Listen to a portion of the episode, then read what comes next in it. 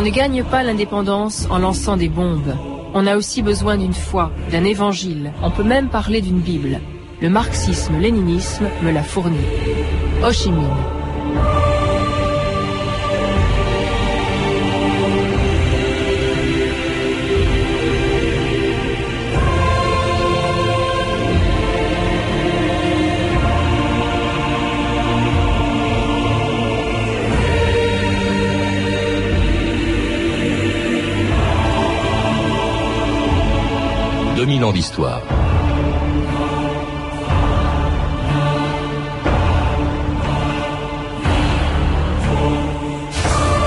Si le Vietnam est aujourd'hui un des derniers pays communistes du monde, il le doit à un homme qui repose depuis plus de 30 ans dans un mausolée de Hanoï. Comme celui de Lénine sur la place Rouge ou celui de Mao Tse-tung sur la place Tiananmen, le corps embaumé de Ho Chi Minh fait encore l'objet de la dévotion d'un peuple pour lequel l'oncle Ho, comme on l'appelait, est moins le fondateur du Parti communiste vietnamien que celui qui a tenu tête à la France et aux États-Unis pendant la guerre la plus longue du XXe siècle. Celui dont les Vietnamiens ont découvert le nom le jour même où il entrait dans l'histoire en proclamant solennellement l'indépendance de son pays. C'était sur la place Ba Dinh de Hanoï le 2 septembre 1945.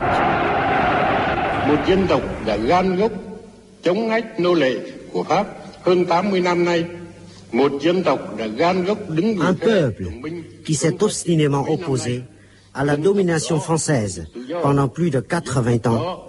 Un peuple qui, durant ces dernières années, s'est décidément rangé du côté des Alliés pour lutter contre le fascisme. Ce peuple a le droit d'être libre, ce peuple a le droit d'être indépendant. Pour ces raisons, nous, membres du gouvernement provisoire de la République démocratique du Vietnam, proclamons solennellement au monde entier le Vietnam a le droit d'être libre et indépendant, et en fait est devenu libre et indépendant.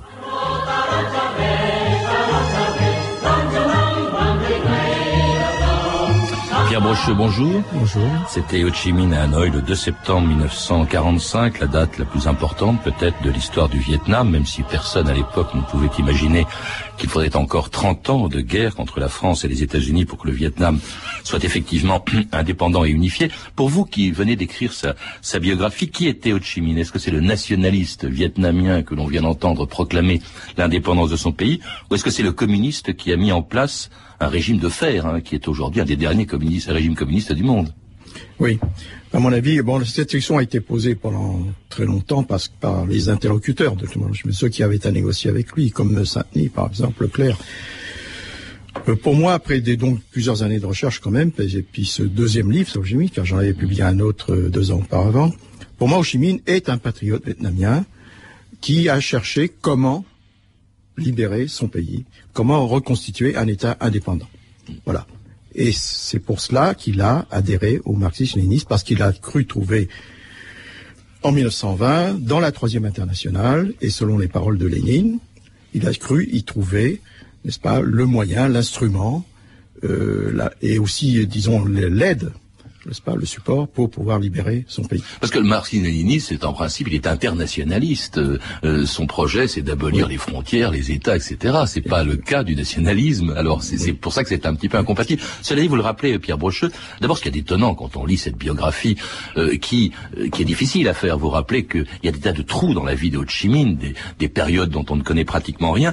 Vous rappelez d'abord qu'il quitte le Vietnam, dont il veut l'indépendance, mais il le quitte à l'âge de 21 ans, je crois, il le quitte en 1911, il est né au Vietnam, et il ne le reverra plus pendant 30 ans. Hein. C'est en exil qu'il va poursuivre son combat, et en adhérant en 1919, je crois, juste après la révolution russe, au Parti socialiste français. Il participe, c'est une des toutes premières photos que l'on connaît de Ho Chi Minh, au congrès de Tours, et là, qui a, qui a marqué la naissance du Parti communiste français, et là, il devient communiste et il devient un véritable apparatchik même de l'international communiste cominterne. Oui.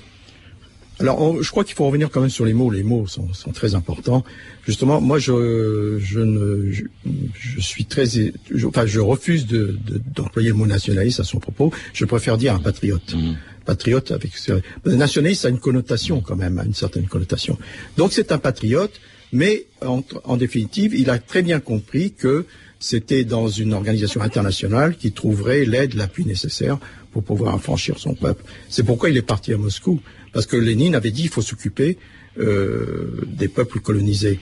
Lénine avait donc cette fameuse stratégie qui était de faire sauter le maillon le plus faible de la chaîne impérialiste. Et le maillon le plus faible, c'était les colonies. Donc c'est pour ça que Ho Chi Minh est allé à Moscou, parce qu'il pensait y trouver euh, toutes les nécessaires, le support, la solidarité aussi internationale. D'autre part, c'est pourquoi donc on ne peut pas dire que c'est un, nationaliste, c'est un patriote. Alors il va à Moscou, mais il va aussi, on va le retrouver à Berlin, euh, on va le retrouver en Chine, euh, on va le retrouver en Thaïlande, un peu partout, sous un autre nom qui est d'ailleurs son nom. il ne s'appelle toujours pas Ho Chi Minh, il s'appelle Nguyen Quoc, hein, je crois. Pierre Brocheux, c'est en 41 qui prendra le nom de Ho Chi Minh, et il est à Hong Kong en, en 1930 lorsqu'il fonde le Parti communiste indo-chinois, hein, euh, et euh, il est arrêté euh, à Hong Kong, et on a même annoncé sa mort. Il a disparu pendant dix ans parce que les, les Anglais qui gouvernaient l'île avaient annoncé sa mort. Pourquoi? Non, parce qu'il avait été arrêté par la police britannique, hein, faut pas oublier. Mm. Donc, et la police britannique, enfin le gouverneur britannique de Hong Kong subissait la pression du gouvernement français, et le gouvernement britannique lui-même subissait la pression de l'ambassadeur de France à Londres, qui demandait l'expulsion parce qu'il était condamné à mort par un tribunal impérial. Impérial, ça veut dire un tribunal de l'empereur d'Anam à mmh. l'époque. N'est-ce pas Alors, donc, pour toutes ces raisons, les Britanniques ont dit on ne peut pas expulser cet homme. On l'emmène à la mort. Mmh. on, le, pousse vers l'échafaud. Donc, on ne peut pas l'expulser, l'habeas corpus, euh, liberté, etc. politiquement, nous ne pouvons pas faire cela Et à ce moment-là, Minh a été défendu par les avocats britanniques. Et c'est son avocat britannique, Maître Losby, qui a inventé ce leurre de la mort. Il a fait annoncer la mort euh, et orbi, comme on dit. Et en fait, c'était un leurre. Et en fait, c'est lui qui l'a fait, c'est cet avocat qui l'a fait sortir. Et plus personne ensuite n'a eu de nouvelles de Ho Chi Minh. En fait, il était euh, en Russie, à Moscou, à l'époque des grandes purges. J'avais eu peur pour pour sa propre vie, hein, parce que Staline a éliminé beaucoup de gens. Et il est revenu dans son pays donc en 1941, au début de la Seconde Guerre mondiale, persuadé d'ailleurs de la victoire des Alliés. Il s'installe à Paquebot, tout près de la frontière chinoise, au Vietnam. Il prend le nom de Ho Chi Minh, qui veut dire celui qui éclaire. Il fonde un parti dont les Français vont apprendre bientôt le nom, le Viet Minh. Écoutez deux témoins qui m'avaient raconté euh, il y a peu de temps le souvenir qu'ils avaient gardé de ce retour de Ho Chi Minh au Vietnam en 1944. Le futur vainqueur de Dien Bien Phu, le général Giap, et d'abord celui qui sera Premier ministre du Vietnam, Pham Van Dong. Ho Chi Minh me disait à cette époque-là, de toute façon, les Alliés auraient la victoire. Et c'est l'occasion excellente pour nous pour déclencher la révolution. Il s'agit de nous préparer. Lui, pour fonder le front qui s'appelait le front Viet Minh à cette époque, puis la formation des forces armées. En 1944, en décembre, Général Chiap. Euh, j'ai été voir le président. Alors au cours de cette réunion qui s'est passée à Parmont, immédiatement, le président a, a décidé qu'il faut fonder, n'est-ce pas, l'armée de libération.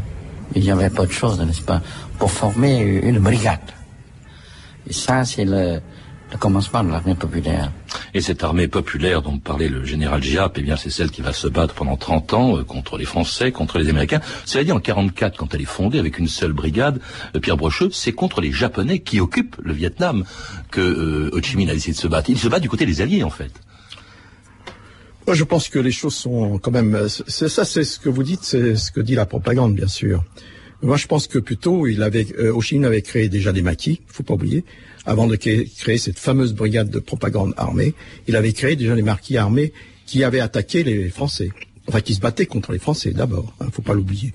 Et donc, euh, pour lui, c'était l'instrument de la prise du pouvoir. Hmm beaucoup plus que pour lutter contre les Japonais. D'ailleurs, pratiquement, il n'y a pas eu de bataille, ou presque pas de bataille contre les Japonais, alors qu'auparavant, les quelques groupes de maquisards ont attaqué des postes français et, tué euh, des gardes chinois, même des officiers français, etc. Ça, c'est une chose qu'il faut rappeler. Ce qui est étonnant quand on vous lit, Pierre Brocheux, c'est l'opportunisme de Ho Chi Minh. Le Viet Minh, d'abord, c'est plus le Parti communiste, c'est un parti qui est censé s'élargir à, toutes à tous les Vietnamiens qui veulent l'indépendance, y compris des non-communistes. Et surtout, pendant cette période, en 44, il obtient le soutien des Américains. Ses futurs adversaires vont l'aider justement parce que il, représente des maquis et, qu'il n'est pas, en tout cas, du côté des Japonais. Mhm. Les Américains vont aider Ho Chi Minh, alors qu'ensuite ils devront se battre contre lui quelques années plus tard. Oui. Je dirais que c'était un homme qui avait le sens de l'opportunité plutôt qu'un opportuniste, parce qu'opportuniste, ça a aussi une connotation, certaines connotations péjoratives. Donc, Ho Chi Minh, si on peut lui attribuer du génie, c'est celui-là, c'est le génie stratégique n'est-ce pas, le génie stratégique, diplomatique. C'était un homme qui savait très bien placer ses pions, préparer à l'avance les situations euh, qui causeraient en quelque sorte le moment favorable, qui présenteraient le moment favorable. C'est ainsi qu'il a tout, à tout prix essayé d'entrer en relation avec les Américains qui étaient basés en Chine, pas? Et notamment, il y a l'épisode où il, il, rapporte, il ramène chez lui un aviateur américain qui a été abattu, enfin qui n'a pas été abattu exactement. Son avion a eu des avaries, il est tombé, et ce sont donc ces maquisards Viet Minh qui ont ramené à Ho Chi Minh, et Ho Chi Minh l'a ramené à une base américaine à Tsinsi. Voilà. Donc, il tenait absolument à établir euh, une liaison avec les Américains. Donc ça, encore une fois, c'est un calcul de sa part. Alors autre calcul. autre calcul, Père Brocheux, extraordinaire. Euh, il faut rappeler donc que les Japonais occupaient euh, le, Vietnam. Ils se sont même débarrassés en mars 1945 de toute l'administration française et de l'armée française. et quand les Japonais capitulent au lendemain d'Hiroshima, il n'y a donc plus personne. Ho Chi Minh en profite aussitôt, mettant les Français au pied du mur pour proclamer, on l'a entendu tout à l'heure, l'indépendance le 2 septembre 1945. Euh, avant qu'ils reviennent euh, en, avant que les Français reviennent au Vietnam. Euh, le Nord-Vietnam, selon les accords conclus entre les Alliés, est occupé par les Chinois. Et le 6 mars 1946, chose extraordinaire, cet homme qui veut l'indépendance de son pays signe un accord avec la France, avec le général Leclerc, le 6 mars 45, permettant à l'armée française de revenir à Hanoï. Ça, c'était n'y rien comprendre. Mm. Là, nous sommes de nouveau face au génie d'Ho Chi Minh. Il avait très bien compris la situation euh, la situation mondiale et la situation régionale et la situation locale. La situation locale, bon, en créant le Viet Minh, ça veut dire le front, un front uni euh, le plus large possible, réunissant les patriotes, parce que quand même, faut rappeler qu'au début, le, le Viet Minh est créé par les communistes. Hein, c'est le, c'est le comité central du Parti communiste, ce qu'on appelait le comité directeur du Parti communiste, qui crée le Viet Minh. Et au début, le comité directeur du Viet Minh est composé uniquement de communistes. Hein. Ça, faut le rappeler quand même. Bon, ensuite, il a, dès qu'il a pu, dès qu'il a pu, il a essayé d'élargir. Bon, alors le 6 mars 45, qu'est-ce qu'il fait À ce moment-là, le 6 mars 45, il a les Chinois chez lui. Mais les Chinois, pas n'importe lesquels. Pas les Chinois communistes, pas les frères. N'est-ce pas? Mais il a, il a, les Chinois nationalistes de Chiang Kai-shek, dont il a été prisonnier pendant deux ans. Il s'en souvient. N'est-ce pas? Par conséquent, par conséquent, il va manœuvrer. Il va manœuvrer encore une fois de plus, et il va manœuvrer très bien manœuvrer. Et il sait que les Français vont revenir de toute manière les Français vont revenir de toute manière, donc il faudra les avoir pour interlocuteurs. Alors de leur, côté, les Français, en tout cas le général Leclerc qui commande en chef en Indochine, lui, il signe cet accord qui reconnaît euh, un État libre. Hein, le mot indépendant, les Français refusent de le prononcer, qui reconnaît donc en Ho Chi Minh le chef du gouvernement d'un État libre, et c'est ainsi donc que le général Leclerc et l'armée française rentrent à Hanoï le 18 mars 1946. Les Français ont fait dans Hanoï une entrée solennelle, saluée par les troupes chinoises qui leur laissaient la place. Leclerc, au volant de sa jeep, a été l'objet d'une ovation inoubliable. Le général Leclerc, à qui les troupes du Viet Minh faisaient une garde d'honneur, a dû se montrer à la foule qui le réclamait. La France, que certains croyaient pouvoir dire absente du cœur de l'Indochine, n'en est pas sortie au sein de l'Union française, demain, l'Indochine va reprendre sa route.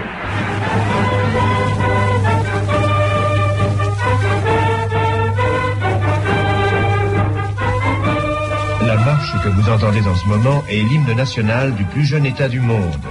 C'est l'hymne national de la République du Vietnam qui vient de se constituer au sein de l'Union française.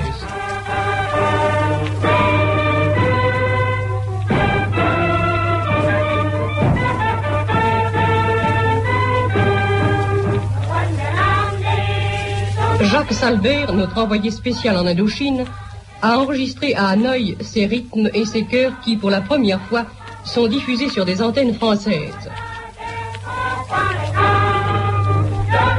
Vous écoutez France Inter, 2000 ans d'histoire, aujourd'hui Ho Chi Minh.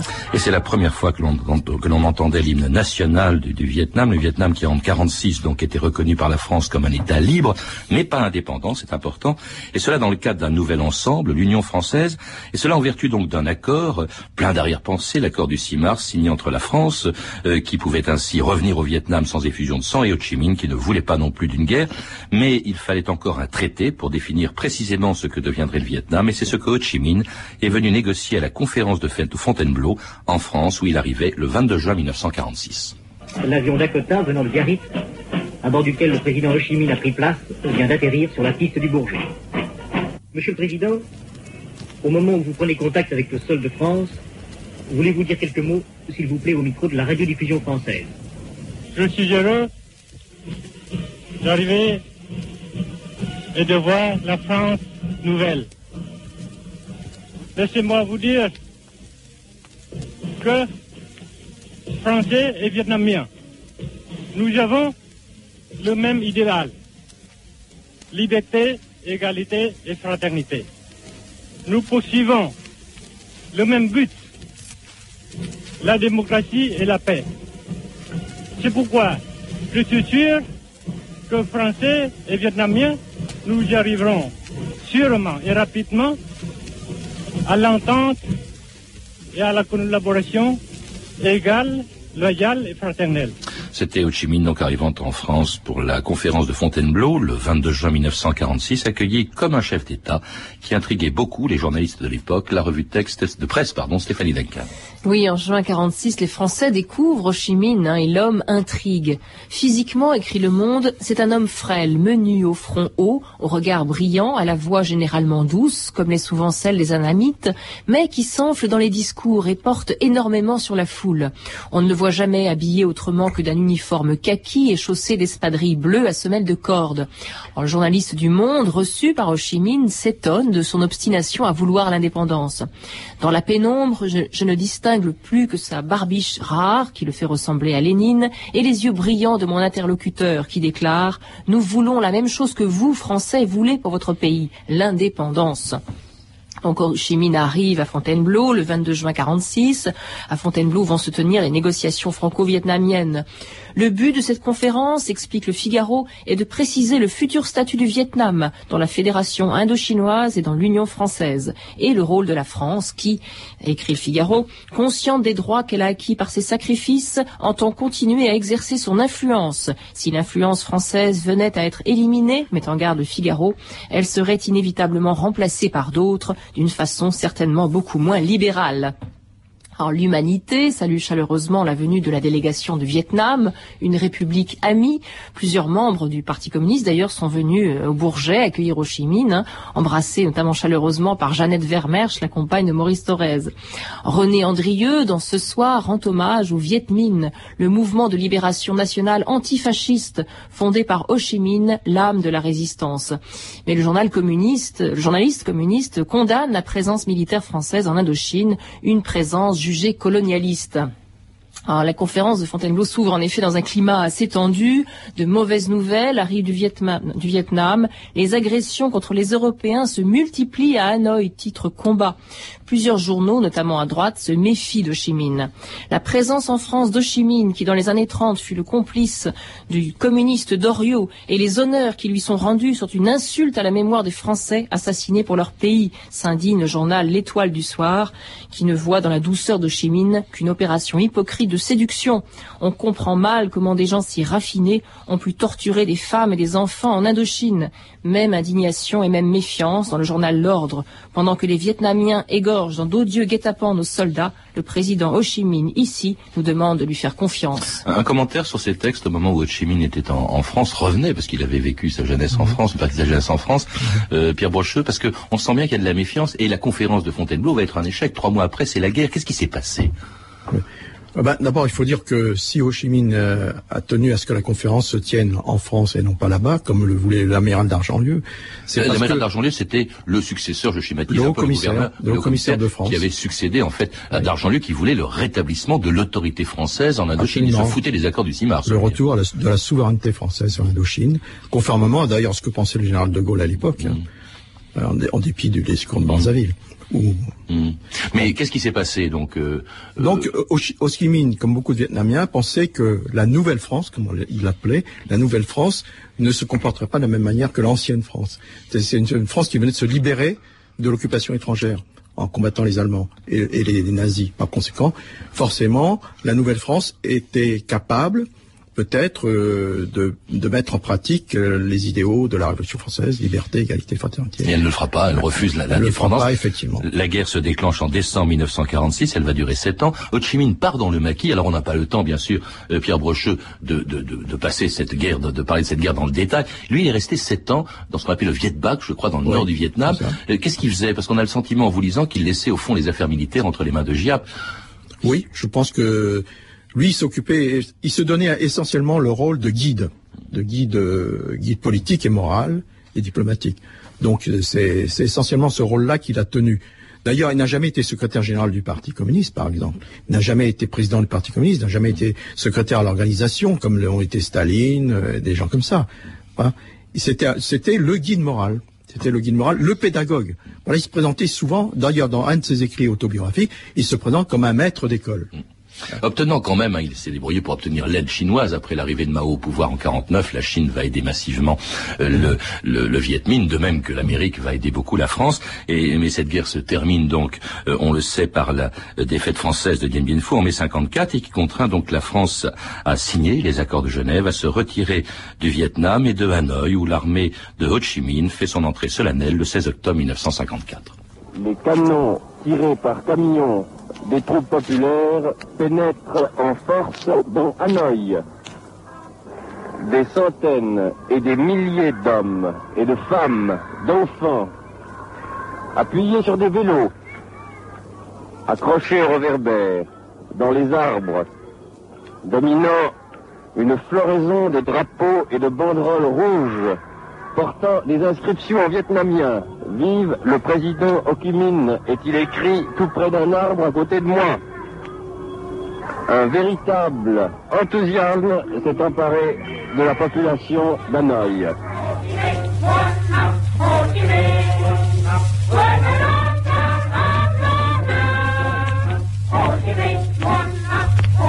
terminé ce reportage réalisé à Hanoï chez le président Ho Écoutez un chant national vietnamien, Ho Chi Minh Mon An, qui littéralement se traduit par Mille ans Monsieur Ho Chi Minh.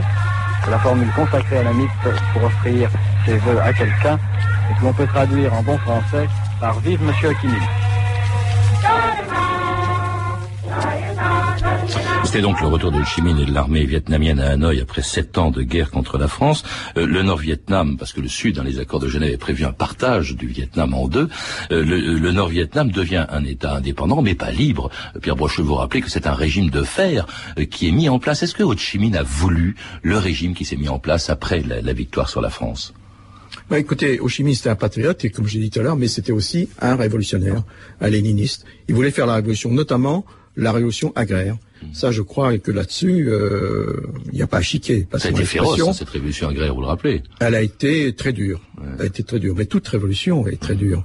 Comme je dis, la révolution est cruelle. Il y a eu aussi La révolution française l'a été aussi cruelle. Faut pas l'oublier. Hein, Il y a eu aussi persécution des bouddhistes, persécution des, des catholiques, épuration. Euh, euh, là, le Viet Minh, on l'a oublié. C'est-à-dire l'époque où, euh, à ce moment-là, les Vietnamiens du Nord sont passés à la seconde phase, qui était après la libération, ce qu'ils appellent la libération nationale. Ils sont passés à l'instauration du socialisme, ou en tout cas à l'amorce de l'instauration du, régime socialiste, c'est-à-dire en fait soviétique. Mm. Pas Donc euh, forcément, ils devaient faire la réforme agraire, qui était quand même, il faut le rappeler, le problème social par excellence. Mais en, vous lisant justement Pierre Brocheux, on a le sentiment que Ho Chi Minh n'était plus tellement d'accord avec ce qui se passe. En tout cas, on a le sentiment qu'il est sérieusement mis sur la touche, euh, il est mis à l'écart, euh, même pendant la guerre américaine qui commence au début des années 60, on, on, parle de lui, mais on ne le voit plus, on n'entend plus parler. Mm. on a vraiment que l'impression que jusqu'à sa mort, au fond, c'est plus lui qui gouverne Vietnam.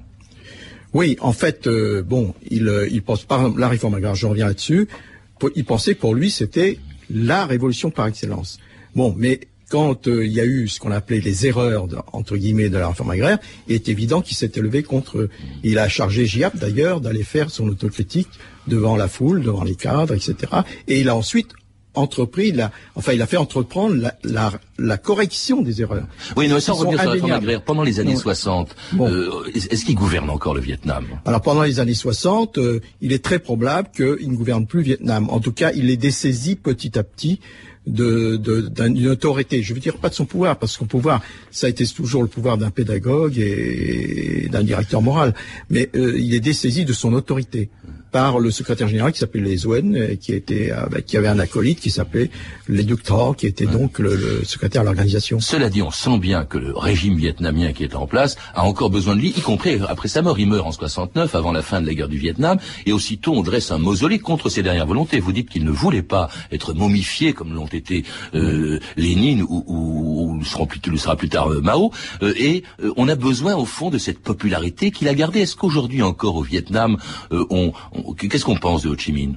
Oui, justement, euh, comme il, il s'était élevé contre le, comment l'édification d'un mausolée, et comme euh, aujourd'hui pas mal de gens commencent à parler, des gens qui étaient au bureau politique, euh, par exemple l'ancien rédacteur en chef du journal du parti, qui a été responsable de la propagande, il a livré ses souvenirs récemment, où dans lequel il montre bien qu'Ho Chi Minh était se taisait, mais qu'au fond, il n'était pas tout d'accord avec beaucoup d'initiatives prises par le bureau politique, par le secrétaire général, n'est-ce pas? Ce qui a valu d'ailleurs à ce, au livre, au petit livre qu'a écrit, de, le petit livre de souvenirs qui a été écrit par euh, ce responsable de la propagande, euh, d'être brûlé à la sortie, alors qu'il avait été publié par les éditions politiques d'État.